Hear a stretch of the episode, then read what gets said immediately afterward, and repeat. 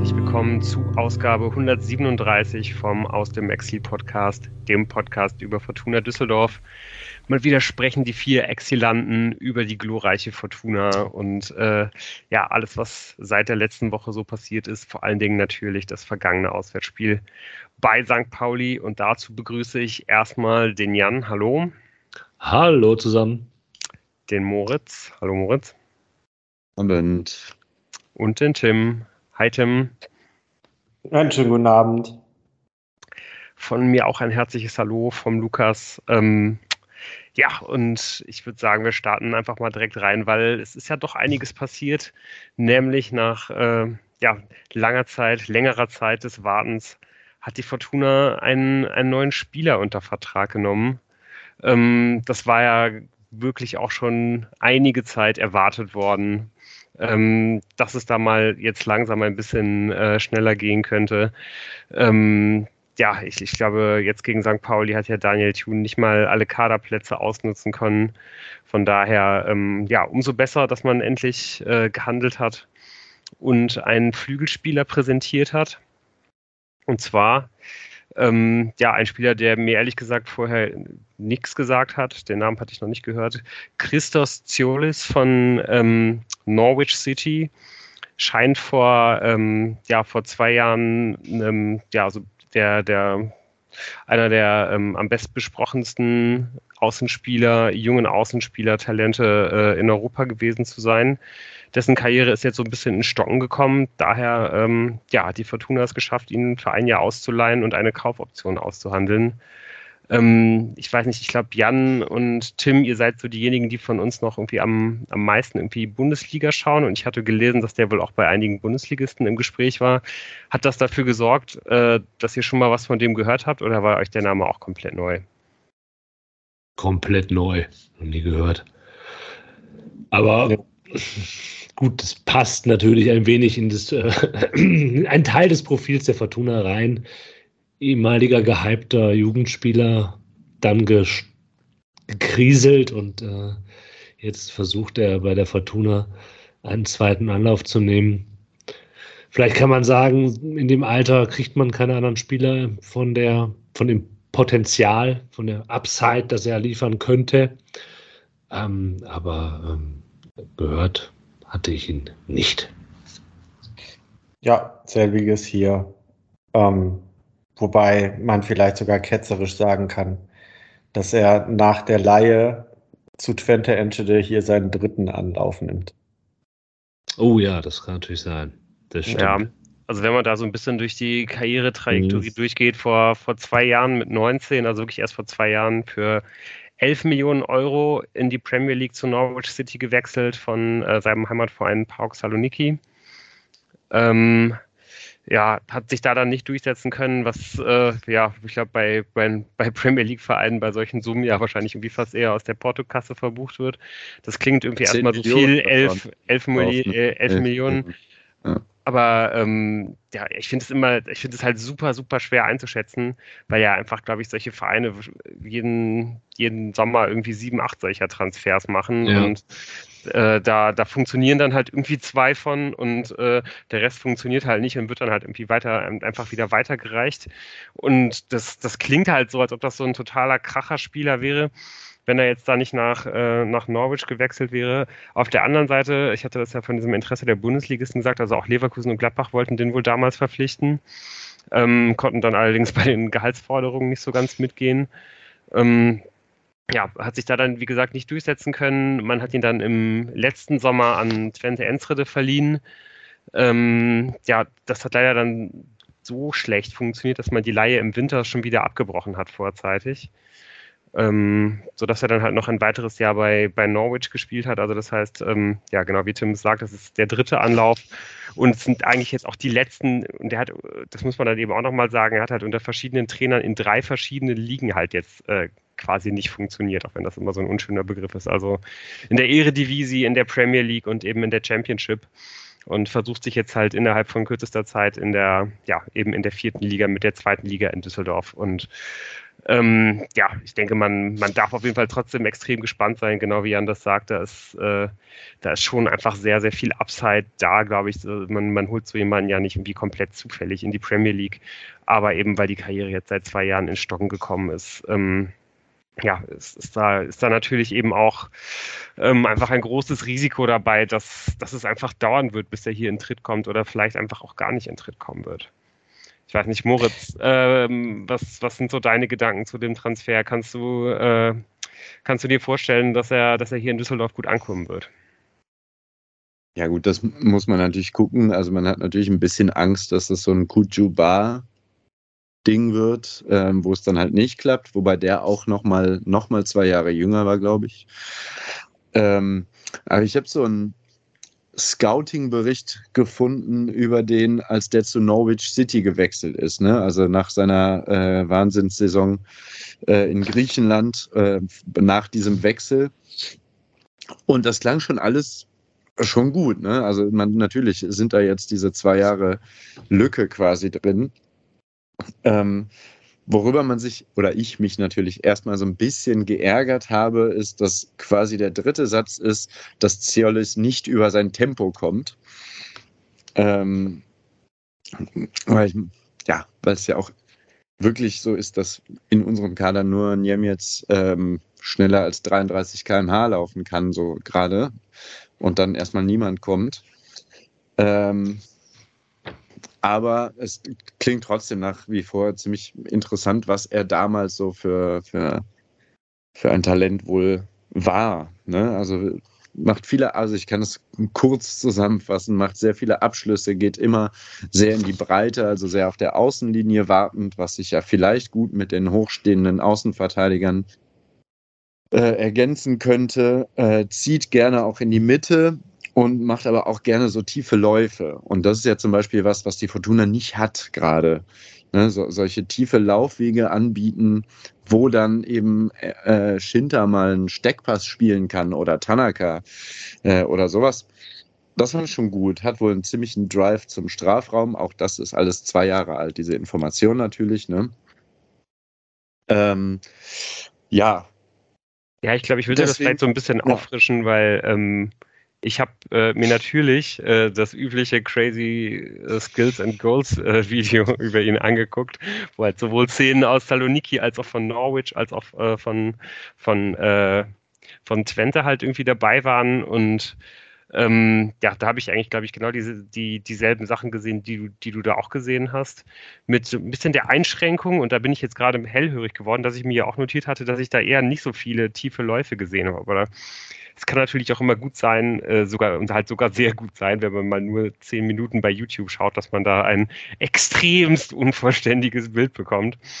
ja. äh, was man allerdings sehen konnte, ist, dass der halt wirklich nicht schnell ist, also gar nicht.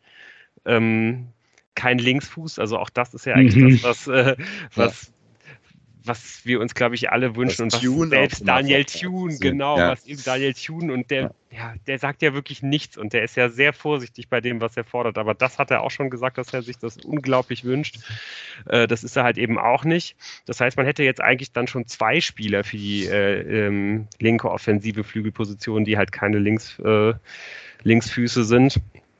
Und ähm, ja, dass er extrem breit steht, das konnte ich dann jetzt auch nicht so richtig gut sehen, aber weil ja dann meistens irgendwie die Szene auch schon im Fluss war und der Ball schon auf seiner Seite war, wenn es halt irgendwie losging bei diesem Zusammenschnitt, aber dass er halt einfach ja ähm, eben e-, extrem schnell in die Mitte zieht ähm, und halt eben dann, wenn der Ball erstmal bei ihm auf der Seite ist, das Spiel eben nicht breit macht, sondern eher eng. Ähm, das, das ist das irgendwie, was ich gesehen habe und auch ganz allgemein, ähm, ja, genau wie du auch gesagt hast, Moritz, zieht gut irgendwie dann zum Tor, kann da vielleicht auch mal ganz gut äh, in so in so Nadelspieleraktionen halt irgendwie reinkommen, wenn er den Platz hat. Wie gesagt, wenn er den Platz hat, äh, ähm, hat er dann, glaube ich, auch einen etwas überdurchschnittlichen Abschluss ähm, und kann, glaube ich, vielleicht immer, immer mal ganz gefährlich werden und das kann der Fortuna halt wirklich mal helfen. Ähm, bei so einem Andribbeln von, von, von so einer Viererkette einfach, weil er da ähm, ja halt, glaube ich, irgendwie eine ganz, ganz gute Mischung irgendwie aus äh, Handlungsschnelligkeit, Wucht und ähm, ja eben auch diesem Abschluss hat. Also ich glaube, äh, ja gerade so mit Ginchek oder vielleicht auch mit Vermey könnte der da ganz gut agieren, indem er halt eben, äh, indem er nach innen zieht, dann eben so ein, so, ein, so ein Ball über fünf Meter relativ scharf an den Strafraum spielt, der ihm dann halt sofort wieder zurückprallen gelassen wird und dann halt versuchen, in so eine Nadelstelle zwischen zwei Spielern halt zu dribbeln.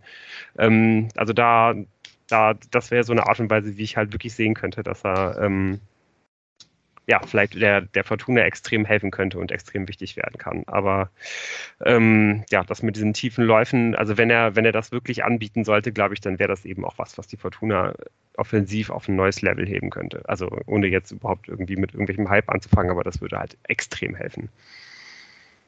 Und ob der Linksfuß noch kommt, sehen wir dann nächste Woche. ja. Also so richtig abfacken tun wir uns dann spätestens äh, ab dem 1. September, wenn kein Linksfuß gekommen ist. Und was vielleicht äh, zur, zur Integration beiträgt, sind die zwei Jahre, die er in seiner Jugend schon in Deutschland gespielt hat. Bei der SG Rosenhöhe, Offenbach und Alemannia Königstetten. Ja, ob äh. bei einer gezogenen ähm, äh, Kaufoption diese beiden Vereine noch eine Ausbildungsentschädigung ähm, äh, erhalten. Darüber ähm, brauchen wir, glaube ich, die gesamte Saison nicht äh, reden, weil ja, man hat zwar eine Kaufoption, aber die wird wahrscheinlich in astronomischen Höhen liegen. Nicht wohl bei 5 Millionen wird kolportiert. Aber ob die Fortuna am Ende dieser Saison aufsteigt oder nicht, äh, könnt ihr beiden Tim und Jan uns vielleicht sagen, weil so. ihr das Spiel gesehen habt gegen den FC St. Pauli. Okay. Ähm, ja, Jan, leg mal vor, steigt Fortuna am Ende der Saison auf? Nach dem Spiel, äh, ich, ich tue mir ein bisschen schwer, jetzt dazu äh, was zu sagen. Ähm, Stellung zu nehmen. Ja, Stellung zu nehmen. Ich meine, was äh, man vorab sagen kann, ist ja, dass, dass wir mit der Prognose recht hatten, dass äh, Daniel Thune nichts verändern wird im Kader. Ähm, er ist mit der gleichen Mannschaft aufgelaufen wie schon gegen die Hertha aus Berlin, gegen eine ähm, St. Paulianer Mannschaft. Ich glaube, da hatte jetzt auch irgendwie vieles von dem, was Lou uns da gesagt hat oder auf, auf, auf die hingewiesen hat, auch gestimmt, außer der, der Stürmer Afolayan, der ähm, dann vorne wirbeln sollte. Ähm, den hatte ich irgendwie nicht auf dem Zettel, aber äh, ansonsten sah das Spiel ja von vorne, also jetzt irgendwie nicht, hatte nichts Überraschendes, zumindest von Fortuna Seite, äh, auf, bevor angestoßen worden ist. Ähm, oder bin ich da? Nein. Aber ich glaube, äh, die großen Überraschungen kann man bei dem momentanen Kader auch nicht erwarten. Also. Nee. nee, und äh, das, ich meine, man kann sagen, bis zum Anstoß war nichts Überraschendes.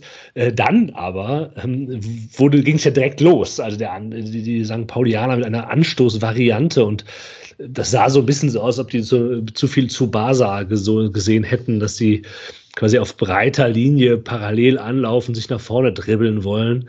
Äh, und äh, das Fantastische war, dass der äh, Anstoßende, dann nach vorne dribbelnde, quasi am ersten Gegenspieler der Fortuna, nämlich an Ao Tanaka, hängen geblieben ist und es dann sofort ein Umschaltmoment gab, der dann leider zu nichts geführt hat. Aber ähm, es wäre, es wäre irgendwie das, das, das des, des Jahres gewesen, allein von, von, der Geschwindigkeit, wie schnell es quasi fällt, nach gegnerischem Anstoß.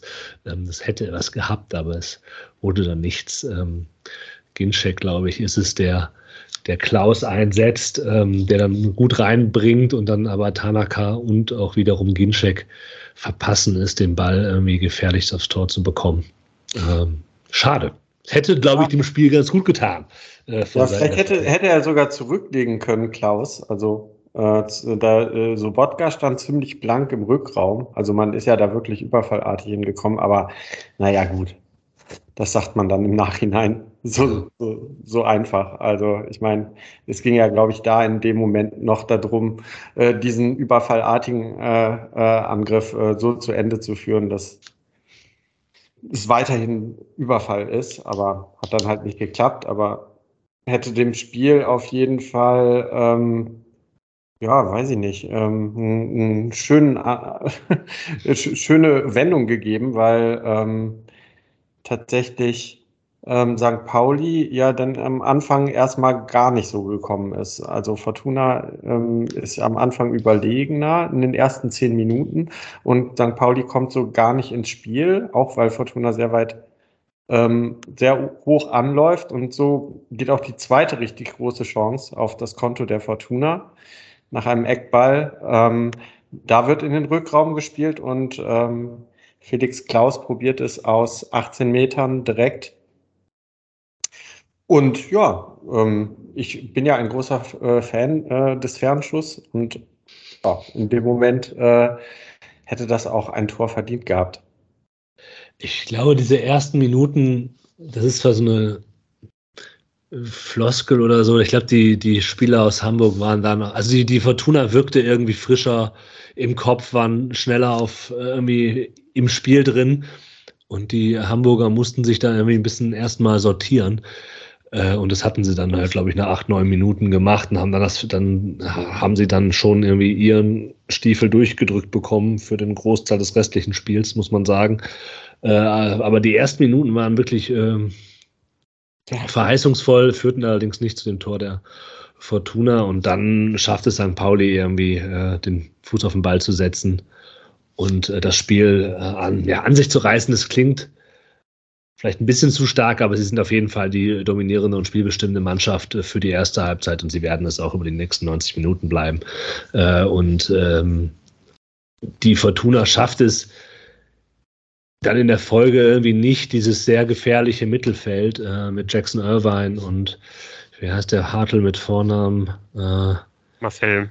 Marcel Hartl mhm. in den Griff zu bekommen. Das ist so ein bisschen das, also immer wenn Irvine äh, die Gelegenheit hatte, vorne reinzustoßen, fehlt es halt hinten bei der Fortuna an, ähm, an Spielern, die den Raum, den, den Irvine dann besetzt, äh, abzudecken und äh, irgendwie die ich bin mir nicht sicher, ich glaube, es liegt ein bisschen daran wahrscheinlich, dass dass man halt quasi mit Ao Tanaka keinen klassischen, klaren Sechser da stehen hatte, der halt defensiv vor allem denkt, sondern immer diese Überlegung, wenn wir jetzt hier den Ball gewinnen, muss Tanaka halt in der Umschaltbewegung eine Rolle spielen. Und das führt halt dazu, dass äh, die Innenverteidiger da mehr arbeiten müssen äh, Sobotka viel machen muss. Und das, das, das führt halt dazu, dass Irvine ständig gefährlich im 16er auftaucht, äh, mal einen Kopfball setzen kann. Oder auf jeden Fall immer derjenige ist, der da irgendwie die Überzahl, die Überzahl ist vielleicht ein bisschen zu viel ausgedrückt, aber den, den Körper äh, so präsent hat im 16er, dass die Fortuna in arge Schwierigkeiten kommt. Und ich finde das irgendwie so ein bisschen überraschend, muss ich sagen, weil das aus diesem Mittelfeld Gefahr drohen kann, das ist ja, glaube ich, nicht völlig neu. Ja. Ich muss sagen, es überrascht mich so ein bisschen gerade, weil ich äh, jetzt so ein bisschen was gelesen habe und vor allem auch zum Beispiel vom Millanton diese Spielanalyse, äh, die mit Abstrichen aber doch auch ziemlich angetan davon waren, wie die Fortuna das verteidigt hat. Also es klang gar nicht so, als wären da sehr viele sehr gefährlich ist. Also klar, Kastenmeier mhm. hat ein paar gute Dinge rausgeholt, aber ansonsten, äh, oder haben die sich nur selbst entschuldigt damit, dass Fortuna das ja sehr, sehr gut gemacht hat und eigentlich haben sie es gar nicht so gut gemacht. Naja, also ich meine, tatsächlich hat äh, St. Pauli äh, mit zwei Außenstürmern und einem Stürmer vorne drin gespielt und dann diesen zwei äh, sehr torgefährlichen ähm, Spielern Hartl und ähm, äh, Irvine, die immer mal äh, situativ mit sich vorne einschalten. Und ich würde mal sagen, vier von den fünf hat man gut aus dem Spiel nehmen können, aber halt den fünften dann jeweils nicht. Und das war in diesem Fall, hat man sich, glaube ich, ein bisschen zu sehr auch teilweise an, auf Marcel Hartl konzentriert. Und Irvine war dann immer der eine Spieler zu viel. Und ich meine, für eine hervorragende äh, Verteidigung müsste man natürlich dann ähm, alle aus dem Spiel nehmen, obwohl man halt auch sagen muss, ja gut, die Mannschaft von St. Pauli, die spielt jetzt auch nicht seit gestern erst so zusammen. Da passt viel sehr gut und vielleicht ist es auch einfach gar nicht möglich. Aber es war schon sehr ähm, äh, auffällig, wie viele, äh, zu wie vielen Situationen äh, Irvine gekommen ist, weil er immer im Rückraum gelauert hat. Ja, und ich glaube, das sind eben genau diese Momente. Wenn er halt mit Tempo reingehen konnte, dann hat er halt den Faktor gebracht. Ja ähm, ich kann schon verstehen, dass man aus St. Paulianer Sicht vielleicht denkt, ähm, dass die Fortuna das Stück weit auch nicht schlecht gemacht hat, weil es ja auch jetzt vielleicht von uns ein bisschen sehr negativ dargestellt. Die Fortuna war nicht schlecht, die St. Pauli war halt besser. Das ist, glaube ich, der ja. Punkt. Also in so, in so äh, Zweikampfduellen im Mittelfeld sah das auch gut aus von der Fortuna. Ne? Also wenn man eben verhindert, also wenn man quasi das 1-1 wenn man den Spieler Gegner stellen konnte. Das ist ja das Problem, dass Irvine da immer kam und äh, quasi nicht einen direkten Gegenspieler vor sich hatte, sondern eben äh, dann eine neue Situation geschaffen hat oder eben einen X-Faktor dann, das klingt jetzt so ein bisschen nach, ist ein bisschen Gelaber von mir, aber ähm, mir fehlte so ein bisschen der, das richtige, richtige Begriff. Aber klar, also es gibt auch die Gelegenheiten im 1 zu 1 Duell, wo ähm, wo so Wodka gut ist oder halt, wo gerade Schinter Appelkamp, ja. Äh, der hat ein super Spiel gemacht. Das ja. muss man, also das, ne, wie ich habe gerade gesagt, St. Pauli war irgendwie besser über 90 Minuten, das stimmt auch. Aber Schinter Appelkamp hat da hervorragende Defensivduelle gewonnen und hat auch immer ähm, ja, diesen zweiten Ball. Ne? Also es kommt zu einem Pressschlag zwischen ihm und dem Gegner. Also der Gegner hat den Ball und äh, Schinter geht da rein und dann titscht dieser Ball dann, wie man das halt so kennt, so ein bisschen weg. Und äh, Schinter ist aber der Schnellere, der dann halt den, den, den sichert und halt umschalten soll und das dann auch tut.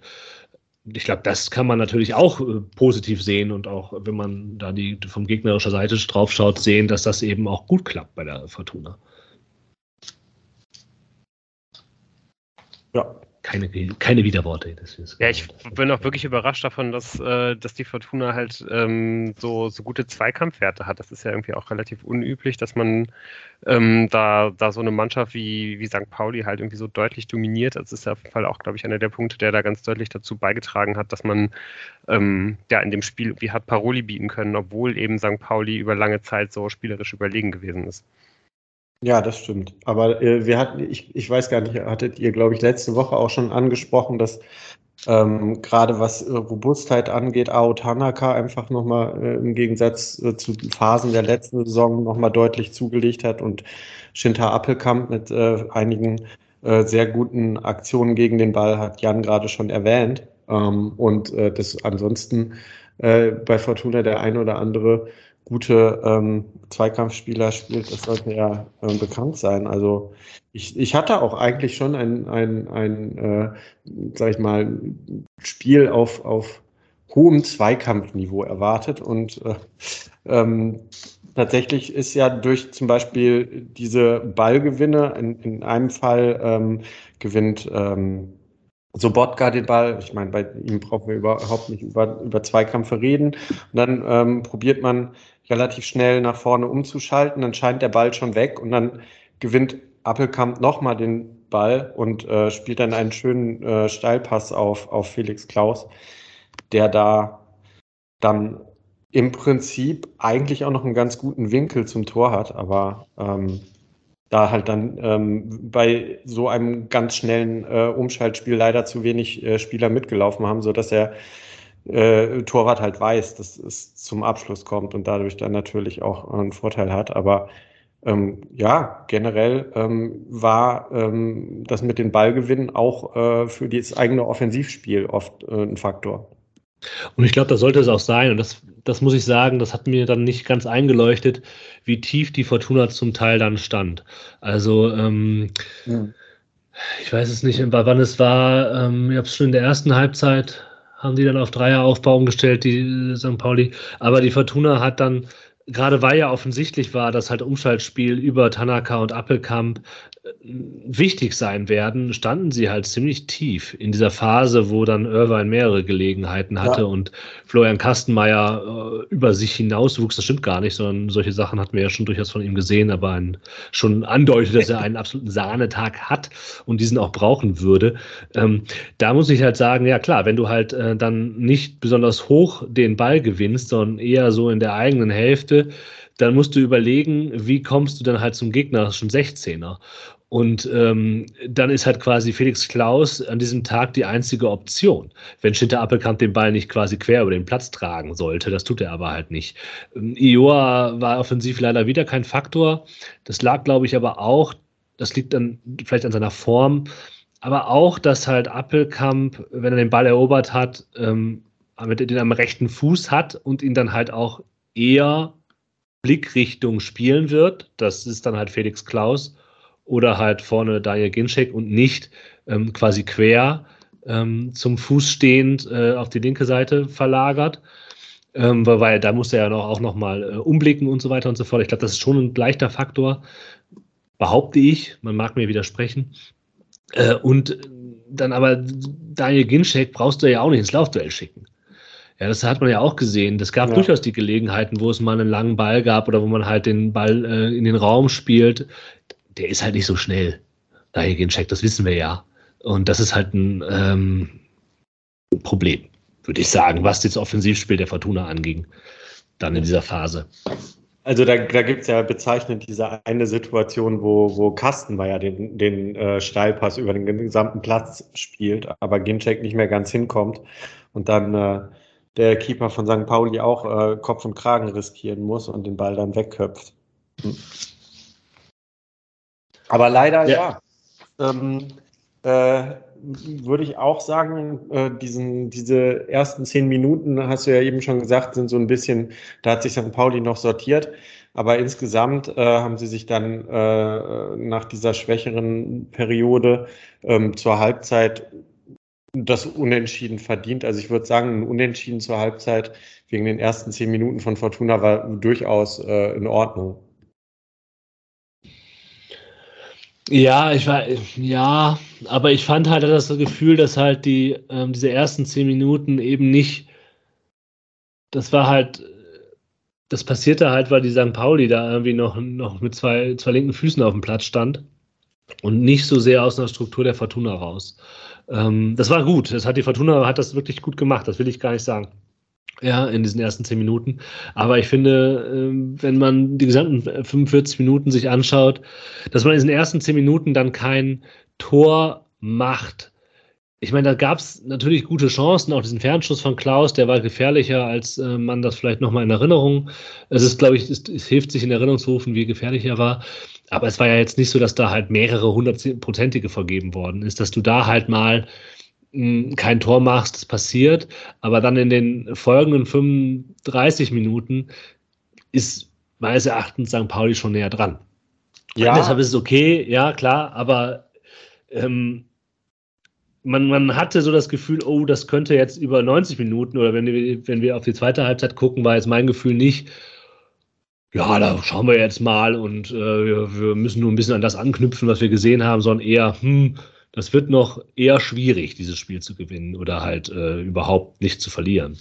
Ja, okay. Also da hatte ich ein bisschen einen anderen Eindruck, weil also zum Beispiel gab es Vasli, der da nochmal irgendwie so, ein, so einen ganz äh, unbedrängten Aufbaupass in die Füße von, von Klaus gespielt hat, wo es nochmal gefährlich geworden ist. Und ich habe mir halt zur Halbzeit nur notiert, dass man halt natürlich ähm, den Rückraum mit Hartl und Irvine besser abdecken muss. Aber die anderen Spieler von St. Pauli hatte man ja eigentlich komplett aus dem Spiel. Von daher habe ich schon gedacht, also ein Unentschieden von mir aus 1-1, weil irgendwie einer doch reindaddelt oder 0-0 ähm, war durchaus ähm, für mich zu erwarten. Ich habe jetzt tatsächlich nicht ein völlig überlegenes St. Pauli gesehen. Ja, aber ich finde halt, du, eben gerade diese Situation mit Irvine waren ja etwas, was St. Pauli einfach kreieren wollte. Das war ja mhm. nichts irgendwie Zufälliges. Und deshalb habe ich gedacht, okay, bei den einen geht halt der Offensivplan schon auf, weil Irvine in Abschlusssituationen kommt. Bei der Fortuna ich will das jetzt auch nicht total in Abrede stellen, dass es halt irgendwie, wie gesagt, Schinter Appelkamp macht ein sehr gutes Spiel, auch in der ersten Halbzeit schon, hat man gedacht, boah, der hat heute einen Sahnetag, eben wegen dieser Umschaltmomente, die er durchaus einleitet, ja. Es ja. gibt die, die Pässe mit Tanaka, Appelkamp und auch mal einen flachen Ball von, von Marcel Sobotka. Ähm, das, das stimmt. Dann ist aber halt meistens zu viel Raum zum gegnerischen Tor. Und äh, das schafft die Fortuna nicht, ähm, mit genug Punch irgendwie zu überbrücken um halt eine dauerhafte Gefahrensituation herzustellen.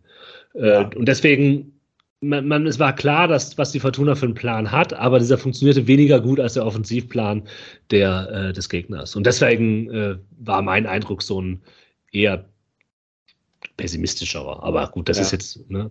Ja, ich glaube, was halt auf jeden Fall ein Problem war, ist, äh, dass äh, diese schnellen Gegenangriffe dann auch relativ schnell wieder vorbei waren und man es halt insgesamt äh, dann doch auch über das Spiel gesehen äh, zu wenig geschafft hat, für Entlastung zu sorgen. Und dann ist halt natürlich, ähm, ähm, ja, möglicherweise der Gedanke da, es ist hier nur eine Frage der Zeit, wann St. Pauli ähm, äh, das Tor macht. Aber insgesamt, was es jetzt irgendwie an, an wirklich ähm, Torraumszenen oder, oder direkten Abschlüssen gab, war das äh, ja durchaus in der ersten Halbzeit noch sehr ausgeglichen. Genau, kommen wir zur zweiten Halbzeit. Hättest du gewechselt, Jan? Ja, wen denn? Ja, weiß ich nicht. Ich frage ja einfach. nee, also ich, ich also wüsste ich auch mein, nicht gewusst. Emma Ioa hast du schon gesagt, war ja tatsächlich kein Faktor, überhaupt nicht. Auch leider in der zweiten Halbzeit nicht, aber na gut, wen soll man da einwechseln? Ne? Eben, also ich hätte auch gedacht, das ist halt derjenige, der da am ehesten ähm, sich anbieten würde. Man kann natürlich immer noch drüber, drüber nachdenken, warum spielst du jemand wie Yannick Engelhardt nicht, ja? Ähm, ähm, der halt irgendwie mit äh, auch in diesem Podcast viel Vorschusslorbeeren gekommen ist, ist sicherlich der Name, der auf der Bank sitzt, der da noch am ehesten sich, äh, sich aufdrängt, so als Name allein schon. Aber ich, ich habe es gesagt, Tim hat es gesagt, äh, für wen? Ja, also sowohl Tanaka als auch Appelkamp haben ein extrem gutes Spiel gemacht. Marcel Sobotka ist halt der einige, einzige, der halt so ein bisschen das Defensivdenken noch mh, hm, drin hat. Und da war halt klar, dass der noch viel mehr arbeiten muss eigentlich angesichts ähm, der, der gegnerischen Zentrale. Wir hatten es jetzt schon mehrfach erwähnt. Also auch klar, dass er nicht kommen würde. Ich fand es eher dann, um jetzt mal so einen Sprung zu machen, als sie dann gewechselt haben. Ja, in der 70. Minute fand ich es schon bezeichnend eigentlich. Also wie gesagt, ich, in der Halbzeit hätte ich keinen rausgenommen, weil ich gedacht habe, okay, wen soll man da rausnehmen? Dann zur 70. aber halt äh, den Wechsel mit Nimitz ähm, für Ioa fand ich schon eigentlich ein, ein, Denkzettel für EOA, weil äh, quasi so früh, um es mal überspitzt zu, äh, zu sagen, kommt äh, Jonas Nimitz äh, selten auf den Platz.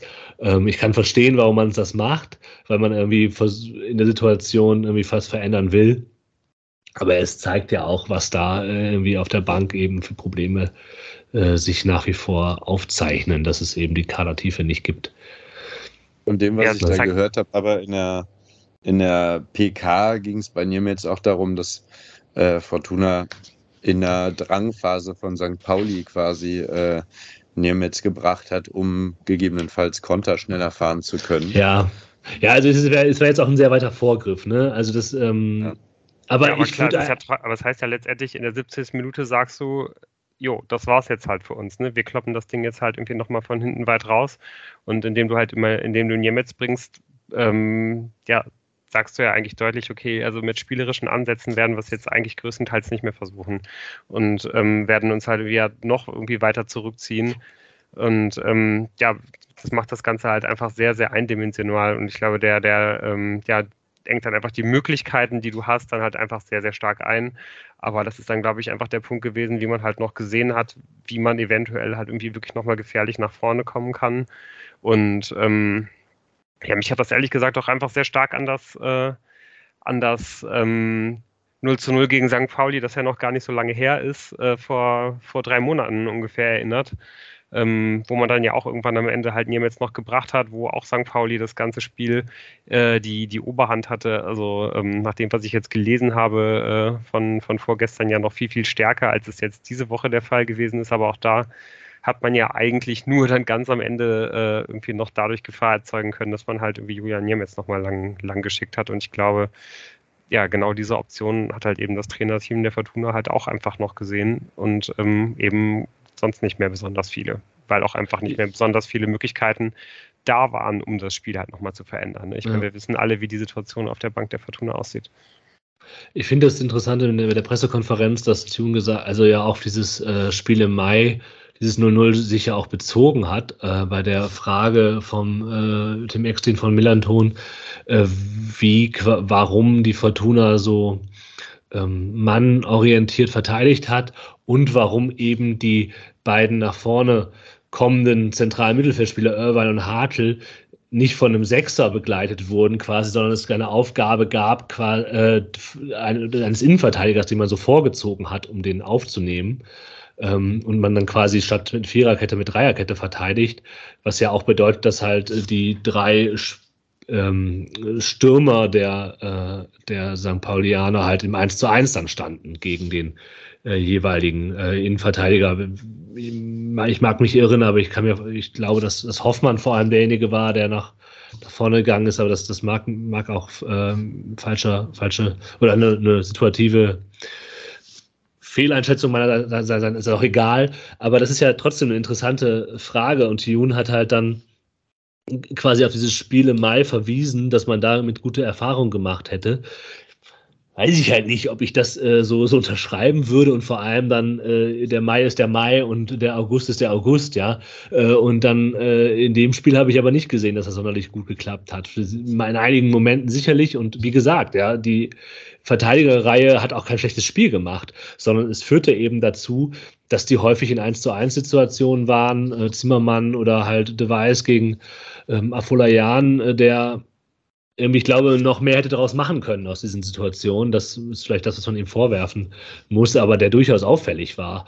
Und äh, da musste eben der jeweilige Fortune hinten drin immer im 1 zu 1 das lösen, ohne die große Unterstützung der anderen haben zu können. Und das finde ich auch interessant, dass man halt sagt, naja, also ähm, warum gibt man den defensiven Mittelfeldspielern nicht andere Aufgaben? Warum stellt man da nicht anders um? Ähm, um das ein bisschen aufzulösen. Es hat sicherlich auch Personalgründe, aber ich, ich bin mir gar nicht so sicher, ob das nur damit zu begründen ist.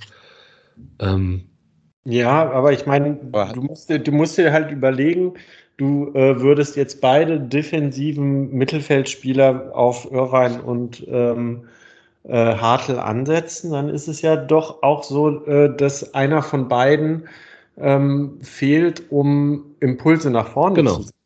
Und, ähm, genau, aber das wäre jetzt die Gegenfrage. Hat das denn dann ja. geklappt, dadurch, dass man eben äh, einen Innenverteidiger äh, weiter aus der Verteidigerkette gezogen hat, dann gibt es ja im Aufbau theoretisch oder bei Ballgewinn durch den Innenverteidiger im Prinzip zumindest ein bisschen Platz für äh, Tanaka und oder Sobotka. Ja, also ja, es hat ja und nein. Also ähm, ich, das hat halt dazu geführt, dass halt äh, die St. Paulianer eine Situation durchaus gefährlich wurde, ja. Äh, und über Florian Kastenmeier müssen wir, glaube ich, gleich nochmal gesondert eine äh, überschwängliche Besprechung halten.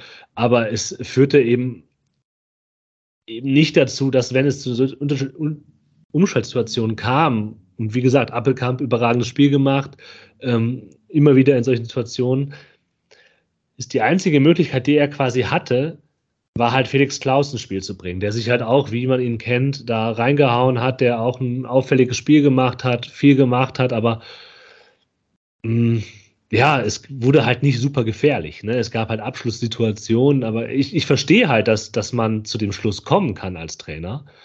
Ähm, und dass man halt auch sagt, ja, mit Jonas Niemens gibt man halt noch mal ein bisschen Tempo rein, aber im Prinzip, und ich glaube, das hat ja auch Gianni Costa in der Rheinischen Post halt gesagt, das ist ein Spiel, das auch einfach über diesen mangelnden Kader, also ich glaube, du kannst einfach anders reagieren, du kannst einfach andere Dinge machen, äh, die, wenn den Trainer machen könnte, äh, wenn er halt irgendwelche anderen Spieler noch zur Verfügung hätte. Und dass er das nicht gemacht hat, sagt eben viel aus, weil es eben bis zu einem Punkt vielleicht doch klappt und funktionieren könnte, aber äh, es letztlich halt nicht funktionieren kann, weil du halt mit keinen schnellen Stoßstürmer hast, weil der links außen überhaupt nicht im Spiel ist und weil äh, sich nur auf Felix Klaus zu konzentrieren etwas ist, was durchaus ähm, Verteidiger tun können und die haben ja auch noch mit einer Dreierkette hinten gespielt.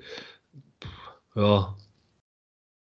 Ähm. Aber gehen wir doch nochmal an Anfang der zweiten Hälfte zurück, bevor diese ja, aber ich glaube, ja, wir müssen jetzt nicht das so durch Nee, aber ich finde schon, dass äh, da sich nochmal zeigt, äh, dass äh, Felix Klaus und aber äh, Querstrich äh, Matthias Zimmermann einfach an diesem Tag ähm, die meisten ähm, Vorstöße dann in der zweiten Halbzeit mitkreiert haben, weil das war schon sehr rechtslastig, das Spiel. Und äh, Zimmermann hat da ja einen sehr wichtigen ähm, äh, Zweikampf defensiv und eine guten, gute Aufbausituation äh, kurz darauf, wo dann Felix Klaus zum Abschluss kommt, offensiv. Also Zimmer, Zimbo wollte ich auch nochmal vorheben, hat auch ein gutes Spiel gemacht, was natürlich auch daran lag, dass das Spiel insgesamt sehr rechtslastig war von Fortuna.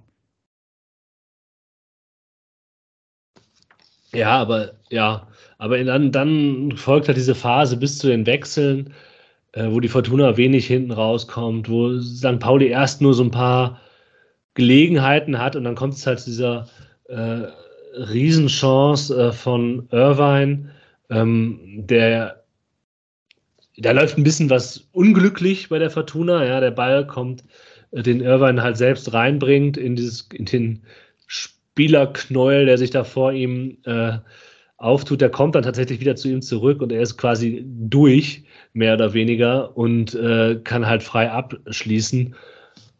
Und das muss eigentlich ein Tor sein, nur Florian Kastenmeier hat einfach wahnsinnig äh, pariert heute. Und äh, heute sage ich schon am, am, Samstag und hält den auch noch.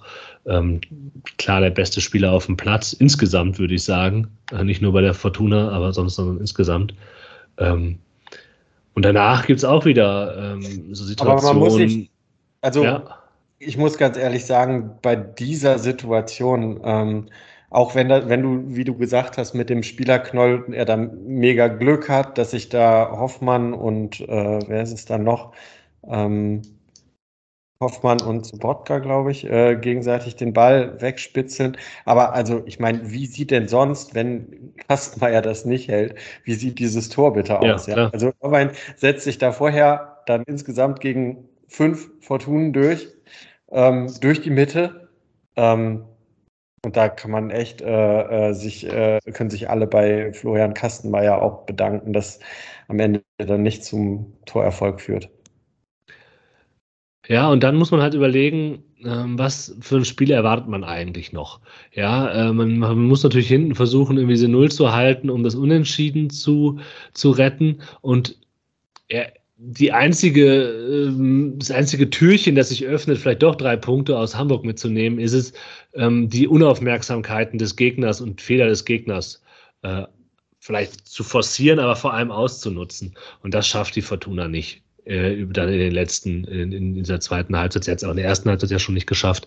Ähm, es gibt durchaus auch mal einen wirklich stummen Pass äh, der vom FC St. Pauli. Wenig später ähm, kriegt Tanaka den Ball genau in den, in den Fuß und ähm, der, der Pass ist dann aber einfach schlecht auf Daniel Ginczek, ne, der eigentlich gut gelaufen war. Und wenn man solche Situationen nicht besser ausspielt, äh, dann geht man halt äh, ohne Tor aus diesem, aus diesem, aus dieser Partie und auch aus anderen Partien, würde ich sagen. Ähm, und das ist so ein bisschen ich weiß jetzt nicht, ob wir, ob du noch so größere Punkte hast, Tim. Ich meine, es gibt ähm, noch eine weitere Chance beim FC St. Pauli, wo der Ball quasi von rechts über die Torlinie tänzelt, wo Kastenmeier sich ein bisschen verschätzt hat. Aber ähm, richtig ja, große ich, Chancen. Ich habe noch zwei Dinge. Ähm, ja. Es kommt ja dann noch zu der roten Karte, die völlig berechtigt ist. Ja, genau. Pauli wo ich halt sage, ähm, da hat man dann halt wirklich gesehen, ähm, wie wenig man zuzusetzen hat von der Bank, weil ansonsten hätte man ja. das noch ganz anders nutzen Wahnsinn, können. Ja, fand ich auch wichtig. Und dann ähm, vielleicht noch als kleinen positiven Punkt ähm, finde ich es dann doch beeindruckend, dass dann noch zwei Chancen für Fortuna aus äh, Freist direkten Freistößen äh, resultieren. Ja die beide sehr schön geschossen waren von Felix Klaus. Also ähm, hatte ich jetzt gar nicht mehr so fest in meinem Kopf, dass der ein äh, eigentlich hervorragender Freistoßschütze ist. Das ist auch einfach neu, oder? Also das wollte ich auch, auch nochmal ansprechen. Ich, den, den, den, den zweiten von den beiden Freistößen da in der 90. Minute fand ich jetzt auch gar nicht so gefährlich. Der war nee, da, da, da, hat ein bisschen, der, so, ja. ein bisschen der Zip hintergefehlt, aber den ersten fand ja. ich wirklich ja. saustark und eben auch dieser Abschluss. Äh, in der, ähm, ja, ganz, ganz zu Beginn des Spiels, ne, wo er da ähm, im, ja. im Rückraum bei der Ecke ähm, freigespielt wird, der ist technisch super schwer zu nehmen und den trifft er ganz hervorragend, unglaublich hart. Also das sah für mich halt wirklich fast so aus, als ob er äh, die, die Sommerpause dazu genutzt hat, um äh, einfach nach jedem Training nochmal eine Stunde irgendwie Fernschüsse zu üben. Und das wäre wirklich nicht das Allerschlechteste, weil ich meine, was hätte der letztes Jahr für eine herausragende Saison spielen können, wenn der ähm, nicht diese ganzen, ähm, ja, nicht diese ganzen Hochprozenter versiebt hätte und gerade, weil er halt, glaube ich, ähm, ja, eigentlich bis, bis er halt so Mitte, Mitte, Mitte, Ende 20 war, er ein Spieler gewesen ist, der, glaube ich, in der Bundesliga immer sehr von seinem Tempo ge gelebt hat, das ihm dann aber schon stark abhanden gekommen ist. Ähm, glaube ich, tut er da auch gut daran, wenn er, wenn er vielleicht sich dann irgendwie nochmal ja, die, ja, an, an, der einen oder anderen Schwäche oder an einem einen oder anderen Ding, wo er vielleicht nicht ganz so gut ist, noch ein bisschen mehr arbeitet, einfach weil die, weil die Geschwindigkeit ja einfach nicht mehr, ähm, ja, dieses eine Attribut eben ist, äh, über, über das er irgendwas kreieren kann, sondern da ist er ja, glaube ich, einfach, kann man schon so sagen, mitten, mitten im Durchschnitt irgendwie in der Liga. Wenn, wenn er das sich jetzt noch als Waffe angeschafft hat, dann könnte das auch nochmal, ähm, ja, eben dafür sorgen, dass wir noch viel, viel mehr an ihm äh, Freude haben werden, als wir das in der letzten Rückrunde schon hatten. Ja, aber ich finde, diese Situation nach der roten Karte ist ja eben genauso, was ich meine. Ne? Da kannst du, auch wenn es zu diesem Zeitpunkt nicht verdient gewesen wäre, einfach das 1-0 machen. Nach einem Fehler des Gegners. Denn diese rote Karte ist eine klare rote Karte, ist aber halt auch ein völliger Blackout des St. Pauli-Verteidigers. Ne? Da so reinzugehen und irgendwie, das war, glaube ich, nicht bösartig, der wollte da irgendwie keine Körperverletzung begehen, aber das ist einfach ein Blackout in der Situation und dann hält er da halt so die Sohle hin. Ist eine klare rote Karte, auch wenn sich die Bank vom FC St. Pauli quasi zerrissen hat darüber, kann ich nicht ganz verstehen. Aber ähm, dann die Situation, schöner zentraler Freistoß, den, wenn du den reinmachst, und es war wirklich knapp, dann äh, steht halt 1-0 und dann kommt äh, die St. Pauli auch nicht mehr wieder. Und ich finde aber, was Tim gesagt hat, halt auch total wichtig. Ne? Da, danach hast du eigentlich noch mit Nachspielzeit zehn Minuten Spielzeit, wo du, wenn du halt gewinnen willst, ja, du quasi eigentlich einen Gegner, einen guten Gegner oben hast, der aber jetzt natürlich Probleme haben wird, der sich reinstellen muss hinten, der weniger gefährlich nach vorne gehen kann, wo du vielleicht nochmal einen Weg finden kannst, um den Druck zu setzen. Es kam aber nichts. Ja, die nächsten ja. zehn Minuten plätscherten mehr oder weniger äh, noch vor sich hin. Das letzte Ende ist halt nochmal der Freistoß von, äh, von Klaus, den er dann halt drüber setzt, als letzte Szene im Spiel. Aber das sagt eben, wie Tim das äh, meinte, auch schon viel aus. Ne? Es wird dann halt der Ball hin und her geschoben. Ähm, es finden sich keine Lücken in einer gut organisierten St. Pauli-Hintermannschaft, die halt jetzt auch nur noch sagt, okay, wird jetzt nichts mehr mit dem Sieg, aber die, den Punkt müssen wir doch schon noch behalten. Ähm, und Fortuna kann keinen Akzent mehr setzen, weil äh, ja, warum eigentlich nicht? Gute Frage, ne?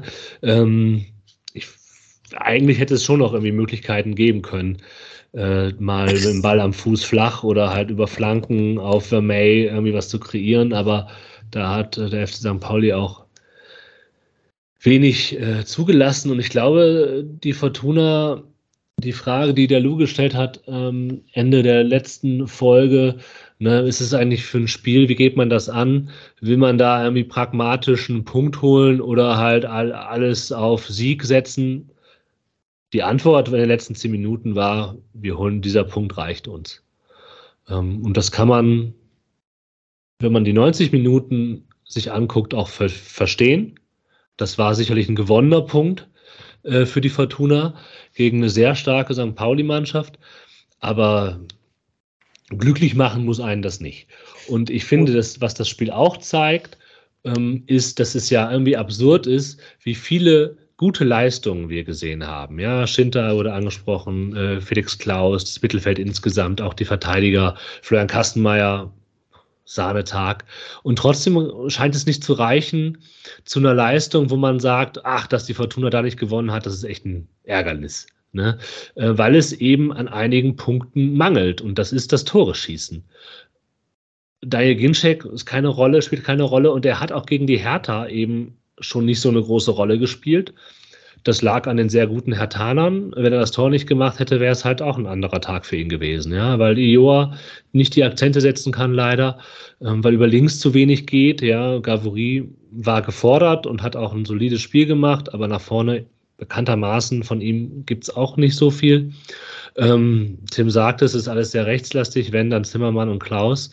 Und das ist ein Problem, das man gegen Hertha schon sehen konnte, dass sich jetzt gegen St. Pauli nicht hat lösen können. Und was eben dazu führt, dass die Fortuna kein Tor geschossen hat gegen den FC St. Pauli und gegen die Hertha ja auch aus wenig viel gemacht hat. Ne? Das ist, glaube ich, etwas, was man auf jeden Fall sehr deutlich in den Fokus nehmen muss und sehr stark beachten muss, äh, weil da habe ich schon so ein paar Sorgen. Du sprichst da echt einen interessanten Punkt an, weil irgendwie äh, ich, ich näher mich jetzt ja dem Spiel vor allen Dingen über, äh, über irgendwas, was ich gelesen habe oder über irgendwelche Statistiken. Wenn ich mir jetzt hier die Kicker äh, Noten zu dem Spiel zu Rate ziehe, dann hat halt Fortuna durchgängig eigentlich bessere, in jedem Mannschaftsteil bessere Einzelnoten bekommen als St. Pauli. Trotzdem hat St. Pauli halt dieses Spiel bestimmt, hat halt am Ende ähm, die, die besseren Chancen gehabt, hat bessere Expected Goals Werte und trotzdem sind es dann halt die Fortuna-Spieler, die halt irgendwie äh, ja im Gesamten halt irgendwie doch die besseren Noten bekommen und die eben auch mit den Einzelleistungen halt irgendwie herausstechen oder herauszustechen scheinen das ist schon interessant, oder? Dass irgendwie St. Pauli dann anscheinend viel, viel mehr halt eben in der Lage ist, über das Kollektiv äh, ja vielleicht zu lösen, wenn ich das jetzt mal so rein interpre äh, interpretieren mag. Und äh, ja, und Fortuna dann halt eben nicht, sondern ähm, weil das ist doch eigentlich auch genau das, was man, was man halt sagen kann, was wir jetzt in dieser Saison bisher halt gesehen haben, dass für, für das Level äh, an, an Eingespieltheit, das man irgendwie haben müsste, müsste man doch eigentlich mehr im Kollektiv kreieren können und nicht nur daraus, weil irgendwie ein Spieler mal irgendwie eine gute Aktion hat und irgendwie jemanden schicken kann oder weil es mal den einen hohen Ballgewinn irgendwo vorne gibt oder eine Standardsituation. Naja, geht. Also ich meine, du musst halt schon sehen, ich habe jetzt mir die Kickernoten nicht angeguckt, aber was Jan sagt, dem stimme ich vollkommen zu. Und wenn halt dann die eher Schwächeren äh, unter den Einzelspielern ähm, im Sturmzentrum und auf der einen Offensivseite sind, dann bleibt halt nur Felix Klaus. Und äh, ich meine, das war jetzt auf jeden Fall in dem Spiel der Fall. So.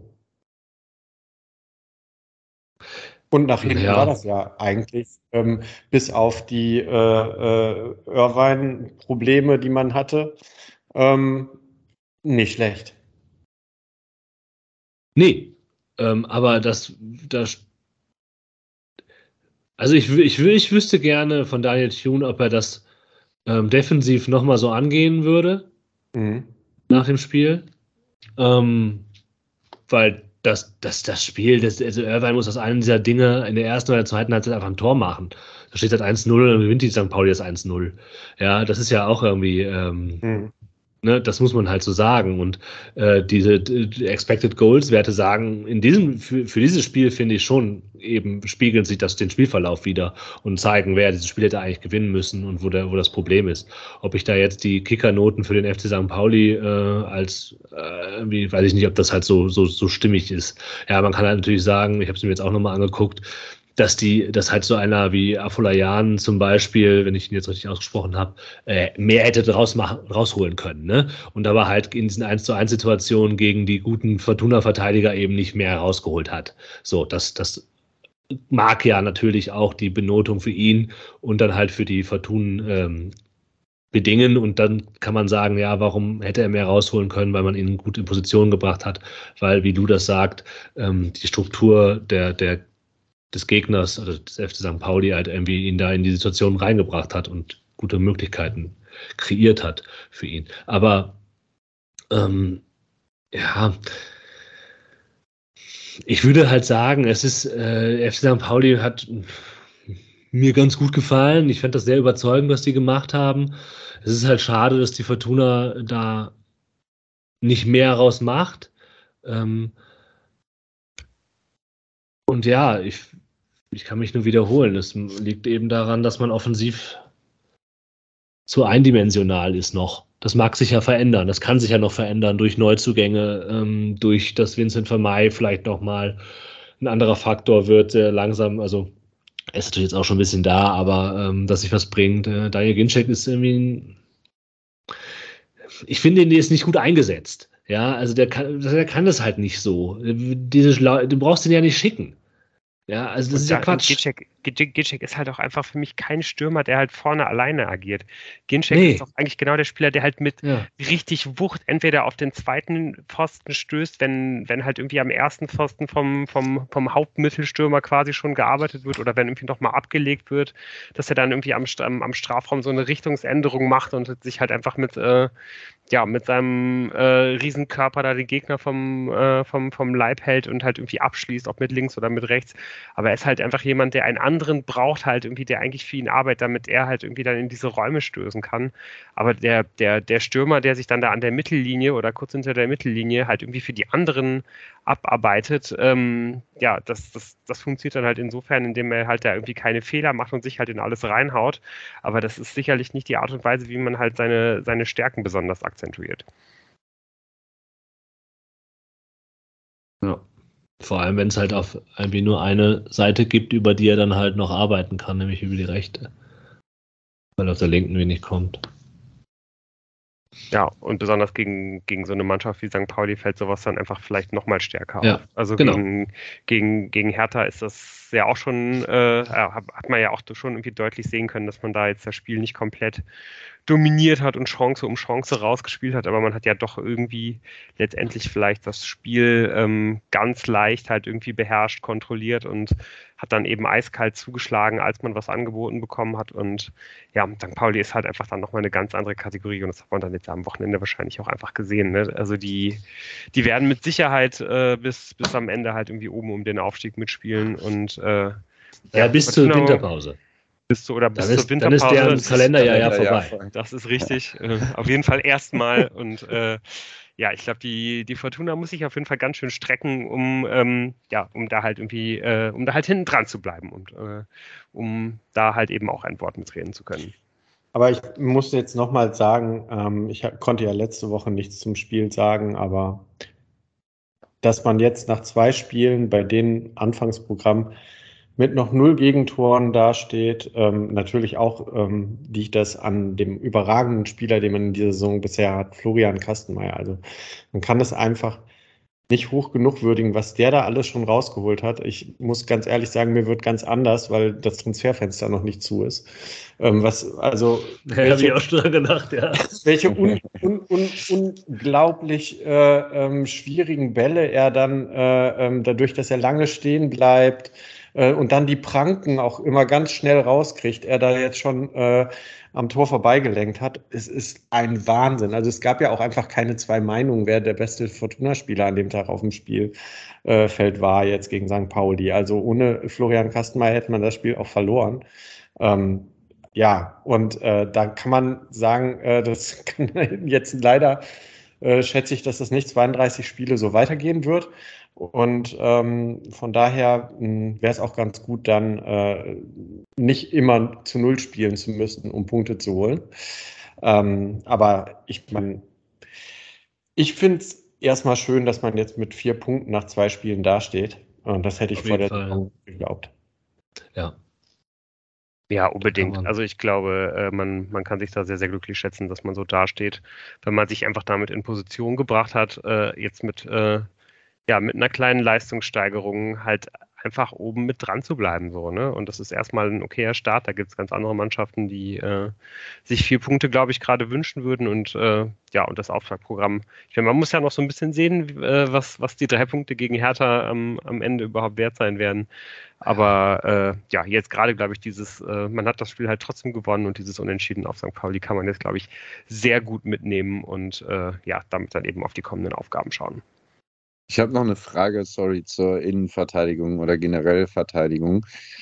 Ähm, weil das bei Hertha fand ich schon, also gegen Hertha sah es schon auch ganz gut aus, aber ich hatte schon das Gefühl, dass in, den Letz-, in der letzten Saison doch auch häufig durch so Unkonzentriertheiten und irgendwelche blöden Kläraktionen in die Mitte ähm, die Bälle erst gefährlich wirklich wurden für den Gegner. Ähm, also beziehungsweise gefährlich fürs Fortuna-Tor. War das jetzt auch dann wieder so der Fall oder sind die Chancen für St. Pauli eher durch gutes, schnelles Spiel und eben dieser Überzahl, die Jan angesprochen hatte, entstanden? Letzteres. Also wird ich kann mich an keine Unkonzentriertheit ja. der Verteidiger erinnern. Weil dann jetzt gerade wird schon die Fortuna-Defensive sowohl von Tune als aber auch von anderen äh, durchaus auch gelobt. Und es ist ja auch ein Faustpfand, wenn du einfach eine sehr gute Verteidigung hast und dann da natürlich dahinter noch ein Torwart. aber erstmal so in eine Saison gehen. Und ja, wie das vorhin schon gesagt wurde, vielleicht wird sich das offensive Spiel noch verändern durch Neuzugänge. Aber, ja, aber wenn man erst na, super stabil. Zwingend verändern. Also ich meine, ähm, ja. tatsächlich war die Defensivleistung gut, aber ohne eine überragende Leistung von Florian Kastenmeier hätte man das Spiel halt dann trotzdem verloren. Ja. Und ich, ich mein, glaube, das ist ja. muss halt Tore schießen, natürlich. Ja, und ich glaube, das ist nämlich der Punkt. Das ist ja doch dieses, ähm, individuell war das gut. Ne? Die haben halt, äh, waren, wie du, die Frage von dir geht ja so nach individuellen Patzern. Da hat keiner individuell ja. gepatzt. Die waren sehr aufmerksam. Und auch einen Spieler, dem, bei dem man ja ein Augenmerk drauf haben muss, wie kommt der in diese neue Saison Und Jordi DeVice hat ein äh, sehr gutes, solides Spiel gemacht. Ne? Und deshalb ist halt die Frage, die ich meinte nach Daniel Thune, ne? das war eher ein systemisches Problem, dass die, äh, dass Hartl und Irvine da immer so einen Impact haben konnten, vor allem Irvine. Und äh, da bin ich mir nämlich nicht so sicher, ob das immer so, so eine gute, als ob die, als ob da der, mhm. der Defensivplan im Gegensatz zu den Defensivspielern ähm, bisher überzeugt hat. Also das, es waren bisher nur zwei Spiele. Bei Hertha muss man, war alles okay, würde ich sagen. Ähm, na, gab es auch so Situationen, aber es war schon in Ordnung. Und jetzt bei St. Pauli fand ich das nicht überzeugend defensiv. Der Defensivplan, die defensive mhm. Leistung mhm. der einzelnen Spieler schon. Ja. Ja, ich glaube, Frage ist, ob man Defensivpläne jetzt, äh, jetzt, beim nächsten Gegner schon her herausarbeiten kann. Wahrscheinlich nicht. Hoffentlich nicht. Ja, aber man, man könnte sich ja schon auch, wenn, wenn es jetzt vielleicht kein allzu hoher, äh, kein, kein hochklassiger Gegner ist, wenn man da jetzt ein weiteres Mal noch eine weiße Behel äh, Weste behalten sollte, und wahrscheinlich habe ich es damit jetzt schon gejinxt, äh, vielleicht einfach auch doch nochmal ein zusätzliches Selbstvertrauen holen. Ich glaube, wenn du dreimal mit einer weißen Weste in die Saison startest, wie auch immer das zustande gekommen ist, ähm, sowas gibt einer Mannschaft einfach dann sehr, sehr viel Selbstvertrauen. Und von daher wollen wir mal hoffen, dass man das auch hinbekommen wird, weil ähm, ja, eventuell irgendwie einem Rückstand hinterherlaufen bei einem, äh, bei einem Regionalligisten, auch bei einem, glaube ich, relativ ambitionierten Re äh, Regionalligisten, das wollen wir uns alle, glaube ich, gar nicht vorstellen. Ähm, ja, es geht am Wochenende am Sonntag in der ersten Runde des DFB-Pokals gegen den FV Illertissen. Ähm, ich glaube, allzu viel ähm, haben wir jetzt hier nicht über die Illertissener zusammengesammelt. Ähm, ich habe nur gelesen, dass man ähm, ja, sich wohl irgendwie noch ein bisschen uneins gewesen ist im Sommer, äh, wie ambitioniert man denn eigentlich selber sein möchte. äh, letztes Jahr ähm, hatte man wohl überlegt, dass man ja, letztes Jahr wollte man, glaube ich, eigentlich schon auch ein bisschen oben mitspielen. Das hat dann erst nicht so gut funktioniert. Ähm, von daher hat der Trainer auch irgendwie erstmal abgewiegelt, aber im, im Vorstand werden, wurden da jetzt im Sommer durchaus größere Töne gespuckt. Und ähm, man möchte wohl irgendwie auch äh, gerne noch ein bisschen nachlegen sogar. Und ähm, äh, ja, ist deswegen vielleicht irgendwie auch nicht ganz so zufrieden damit, wie man in die Saison gekommen ist. Ein Sieg und zwei Niederlagen aus, aus drei Spielen stehen zu Buche, aber das ist natürlich auch noch äh, ja, eben ein sehr, sehr früher Zeitpunkt in der Saison und ähm, ja, dann so ein, äh, so ein Bonusspiel gegen, gegen die Fortuna, gegen einen ambitionierten Zweitligisten, wo man sich ja wahrscheinlich einfach viel zurückziehen wird und einfach versuchen wird, mit viel Galligkeit, mit äh, Pressing in den richtigen Augenblicken und so weiter. Ähm, ja, ist dann ja auch eine ganz, ganz andere Herausforderung an so eine Mannschaft. Und ähm, ja, von daher ähm, glaube ich, es, gilt es für die äh, Fortuna einfach von der ersten Minute absolut hellwach zu sein und ja, eben nicht dieses eine dumme Tor zu kassieren, das man eben auf gar keinen Fall kassieren möchte und auf gar keinen Fall kassieren darf. Jo. Ist das ein, erwartet ihr irgendein Erkenntnis aus diesem Spiel? Also sei denn, sie verlieren das. Ja, ich, also ich hoffe wirklich. Ich hoffe wirklich, dass äh, Engelhardt von Anfang an spielt. Der hatte ja auch, ja. der hatte ja auch Tune gesagt, dass er offensichtlich, also dass er in der Vorbereitung hervorragend war und dann etwas vor der Kulisse eingeknickt ist, auch wenn es die Heimkulisse war, dass er da zu nervös war und doch noch nicht ganz so weit ist, um da irgendwie die ganz große Kulisse mitzunehmen. Ich hoffe, dass man sich darüber der, der zweite Anzug der Fortuna, auch wenn es nur ein Hemd mit einem Ärmel sein mag, äh, dass der, dieser zweite Anzug sich äh, ein bisschen Spielzeit und Selbstvertrauen holen kann. ja, würde ich auf jeden Fall auch zustimmen, aber ich würde trotzdem auch nochmal ein bisschen zur Vorsicht mahnen. Also ähm, ich glaube, wir halten wirklich alle viel von Engelhardt und bei Fortuna hält man viel von Engelhardt, aber man darf nicht vergessen, der hat in seinem Leben bisher 20 Minuten äh, auf dem Niveau Zweitliga-Fußball gespielt gegen, gegen Hertha eben und davor noch gar nicht. Und da jetzt sofort er, zu erwarten, dass jemand der, der noch sehr jung ist, den, den Schritt aus der dritten in die zweiten Liga einfach so macht und sofort äh, ja in, in so einer Mannschaft mit so vielen äh, abgewichsten Profis wie halt bei der Fortuna da auf seiner Position, dass er da einfach sofort das Heft in die Hand nimmt, das ist, glaube ich, einfach auch ein bisschen, ähm, das ist ein bisschen zu viel vielleicht. Und ich glaube, wenn der, wenn der sich halt im, im Laufe dieser Saison ähm, gesetzt den Fall, dass man nicht Autanaka noch abgeben sollte, wenn äh, das würde bedeuten, dass sehr, sehr schnell sehr viel mehr Verantwortung auf ihn zukommt. Aber wenn er, wenn er halt im Laufe dieser Saison halt irgendwie diese Entwicklung nehmen sollte, äh, dann, dann können wir, glaube ich, alle unglaublich zufrieden sein und ähm, man sollte ihn da auf jeden Fall nicht mit, mit Erwartungen überfrachten. Trotzdem, äh, ja, würde ich mir genau wie du, Moritz, auch wünschen, dass, dass man ihm halt dann vielleicht dieses Spiel gibt, und ähm, ja, dass sich dann halt Tanaka und Sobotka halt vielleicht die, die 45 Minuten neben ihm so ein bisschen aufteilen können. Und vielleicht fällt ja auch noch ein bisschen Spielzeit für, äh, für Fernandes Schneto runter. Aber das ist natürlich dann äh, irgendwie ja schon gesetzt im Fall, dass man ja irgendwie am Ende des Spiels vielleicht mit, äh, ja, mit ein, zwei Toren mindestens irgendwie führt.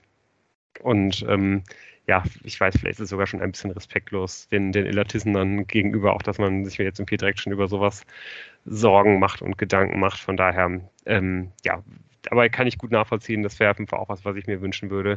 Würde ehrlich gesagt auch gerne Vincent Vermey von, von Anfang an sehen. Ähm, kann mir gut vorstellen, dass das, dass das nicht viel schlechter aussieht, als, äh, als wenn Daniel Ginczek starten würde. Auch der ist, glaube ich, relativ nah an der ersten Mannschaft dran. Und ähm, ich würde auch noch einen dritten personellen Wechsel gerne sehen und bin eigentlich auch fast überzeugt davon, dass der unbedingt kommen wird, nämlich dass äh, Jamil Siebert starten wird. Einfach weil ähm, ja, Fortuna ja vermutlich sehr hoch stehen wird. Das heißt, es ist extrem wichtig, dass die, ähm, ja, dass die Konterabsicherung funktioniert. Man braucht also auch starke Innen, äh, ja, man, man, man braucht halt schnelle Innenverteidiger und der Innenverteidiger mit dem weitaus schnellsten Speed hinten ist halt Jamil Siebert. Ähm, er ist auch derjenige, der, glaube ich, am äh, ja, auf jeden Fall vielleicht nicht der Beste ist von den dreien, sondern der Zweitbeste darin, diese langen Flugbälle hinter die Abwehr zu verteidigen. Da ist, glaube ich, Hoffmann derjenige, der da eigentlich immer mal wieder Probleme hat, wenn ich da zurückdenke. Also ich glaube, ich würde eigentlich sehr gerne das Duo Device ähm, Siebert sehen, auch weil ähm, ja, ich eben auch gerne Device sehen würde, weil auf äh, die Innenverteidiger vielleicht noch mal mehr als sonst eben auch ganz viel Aufbauarbeit irgendwie zukommen wird. Ähm, da, da wird es auch ganz viel darauf ankommen, dass man halt schon die guten Passwinkel mit dem linken Fuß von Device halt irgendwie erzeugen kann, weil es wird in dem Spiel vermutlich einfach darum gehen, halt ständig zwei Viererketten in Bewegung zu halten und dann eben den einen genauen Pass auf zum Beispiel Ao Tanaka zu spielen, der dann halt eine Seitenverlagerung spielt ne, damit eben die, die, die, die Viererketten so bewegt werden, dass dann halt auf einmal dann, äh, ja, weiß ich nicht, entweder ein Ioa, ein Klaus oder vielleicht auch schon ein Ziolis dann irgendwie auf seiner Seite mal relativ isoliert ist und halt irgendwas kreieren kann.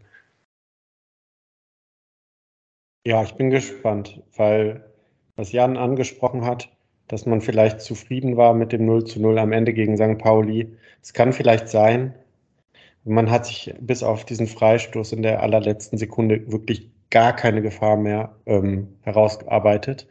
Von daher erwarte ich ein sehr zähes Spiel und es wird uns Aufschluss geben darüber, wie man mit auf Wettkampfniveau mit sehr tiefstehenden Gegnern zurechtkommt. Und ich ähm, habe da ein schlechtes Gefühl.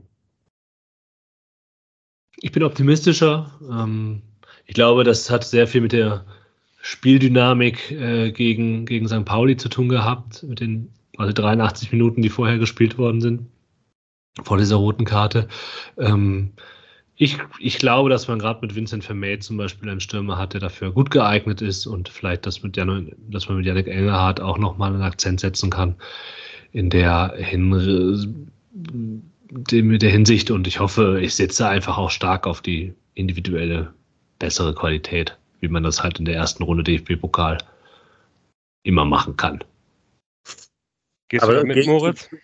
Aber ich will nochmal zu Jan nachfragen. Du gehst davon aus, dass Vermey statt Ginczek beginnt oder dass sie zusammen beginnen? Ähm, ich glaube, dass er statt Ginchek beginnt. Oh, da, da, da, da würde ich tatsächlich eine Wette annehmen, dass das nicht so ist, weil ich glaube, dass äh, ähm, Ginchek auf jeden Fall Tore schießen soll im Sinne von ah. Aber würdest du sagen, dass dann Vermey, also du, glaubst, du sagst, Ginchek spielt neben Vermey? Nein. Oder sp Vermey der spielt nicht? Hm. Du glaubst, dass Ginchek spielt? Ja. Aber was ist denn, okay. Ich sag, Vermey spielt. Aber gewinne ich denn auch, wenn Vermey neben Ginchek spielt, die Wette? Nein, nein, nein. Ah, okay. Ähm, ich sage, dass Gincheck auf jeden Fall startet. Das ist mein. Aber das finde ich ja die interessantere Frage, die du aufgemacht hast, ist eigentlich die, ob nicht zwei Stürmer spielen. Ich glaube, das wird nicht passieren, einfach weil ähm, es halt nicht die Option gibt, dann einen von denen nochmal auszutauschen. Also ich glaube, Doch, wenn, wenn du Emma man würde, du kannst ja nee, Emma auch weiter nach vorne ziehen als Stürmer. Das, Hat er ja durchaus doch, auch schon gemacht. Aber doch nicht, also das ist doch eigentlich genau das Letzte, was du tun willst in so einem Spiel, wenn es am Ende noch unentschieden steht ähm, dass du dann halt irgendwie, dann willst du nochmal irgendwie richtig Punch von der Bank reinbringen und dann ist ja das Schlechteste, was du tun kannst, einen Emma nach vorne zu ziehen. Also da ist doch dann eigentlich ein, in dem Augenblick ein Vincent Vermey genau derjenige, den du halt irgendwie in der 70. Minute für die letzten 20 beziehungsweise 50 Minuten du äh, halt irgendwie nochmal bringen willst. Also Emma, glaube ich, sehe ich dann da gar nicht gerade in der, in, in der Form, dass er sich dann da irgendwie in, ja, in so einem, in so einem ganz engen Spiel in der Sturmspitze halt irgendwie nochmal aufarbeitet. Also Emma vielleicht wenn von Anfang an, aber auch das sehe ich eigentlich eher nicht, weil man, glaube ich, Ziolis nicht von, von Beginn an bringen wird und sondern auch dem eher zugedenken wird, vielleicht wie die letzten 30 oder 30 plus 30 Minuten halt irgendwie nochmal reinzukommen und irgendwie nochmal extrem was zu, zu verändern. Weiß ich nicht. Wir werden es auf jeden Fall. Wissen wir alle nicht. Keiner von uns weiß das. Nein. Wir werden es aber sehen. Meint ihr denn, äh, der, der Ausgang des Spiels ähm, ist auch so ein bisschen der, der Beginn der, der Endspiele um den ein oder anderen Spieler. Also ich habe das jetzt gerade mit Kastenmeier angerissen, mit, äh, dass das Transferfenster ja noch offen ist. Also soweit wage ich ja überhaupt nicht zu denken. Also soweit, den, den habe ich ehrlicherweise jetzt schon in meinem Hinterkopf als äh, der bleibt auf jeden Fall irgendwie verbucht, vor allem weil ja irgendwie auch mal diese Vertragsverlängerung vor einigen Wochen als quasi schon fix durch die Medien vermeldet wurde, äh, was dann allerdings vom Verein nicht passiert ist und irgendwie immer noch aussteht. Mein Gedanke war ja eher, wenn man, wenn man das Spiel nicht gewinnen sollte, ist man wahrscheinlich äh, ähm, ja nicht nur geneigt, sondern sogar, sogar gezwungen, halt Tanaka vielleicht irgendwie noch ähm, für unter Wert halt irgendwie zu verscherbeln in den, in den letzten drei Wochen. Und das, äh, ja, äh, wäre was, was ich sehr, sehr gerne vermeiden würde. Und ich glaube, wenn man das Spiel gewinnt, kann ich mir zumindest noch eine Welt vorstellen, in der man äh, ja es ist irgendwie nochmal versucht, äh, sogar, sogar mit Out Hanaka in die weiteren Spiele zu gehen. Weil wenn ich so lese, was, was so teilweise alles irgendwie gerüchtet wird an Spielern, die man noch dazu holen will, dann scheint ja doch schon noch einiges an, an, an Geld irgendwie vorhanden zu sein. Auch wenn das augenscheinlich auf anderen Positionen eher verplant wird. Ich glaube, diese DFB-Pokal Spiel am Sonntag entscheidet nicht über Ao Tanaka, aber sehr, viel, sehr wohl über Zugänge. Also ich glaube, diese Ao Tanaka-Abgänge, äh, das äh, gestaltet sich unabhängig davon. Also auch wenn die jetzt weiterkommen, ist damit der Abgang nicht unwahrscheinlicher oder wahrscheinlicher geworden, weil ich glaube, die Interessen des Spielers sind hier auch sehr klar.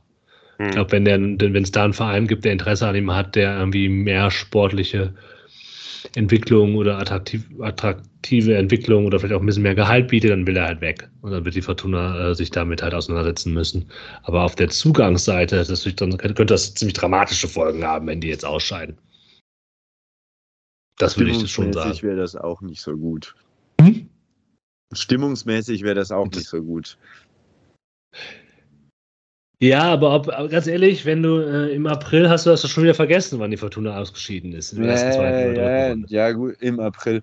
Aber so, so das, was irgendwie vielleicht an ähm, also ich habe schon das Gefühl, von dem, was ich lese und höre und dieses Hertha-Spiel hat schon wieder dafür gesorgt, trotz der Pfiffe zur Halbzeit äh, damals, letzte Woche, ähm, dass diese Mannschaft einem un unheimlich äh, geeint vorkommt und eben auch die Fans mit der Mannschaft zusammen und dem Trainer äh, sehr gut funktionieren.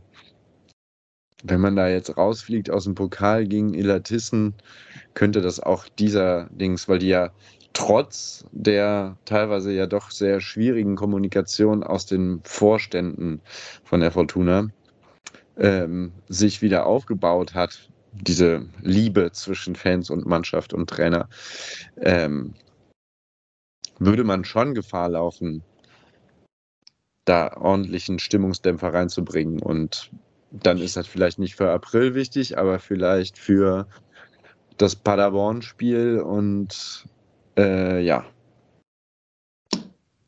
Okay. Also ich glaube, es wäre ein Klar. sehr herber Es wäre eine absolute Katastrophe, wenn die jetzt ausscheiden. sehr, sehr ist klar. viele Menschen sehr hart zu knapsen hätte.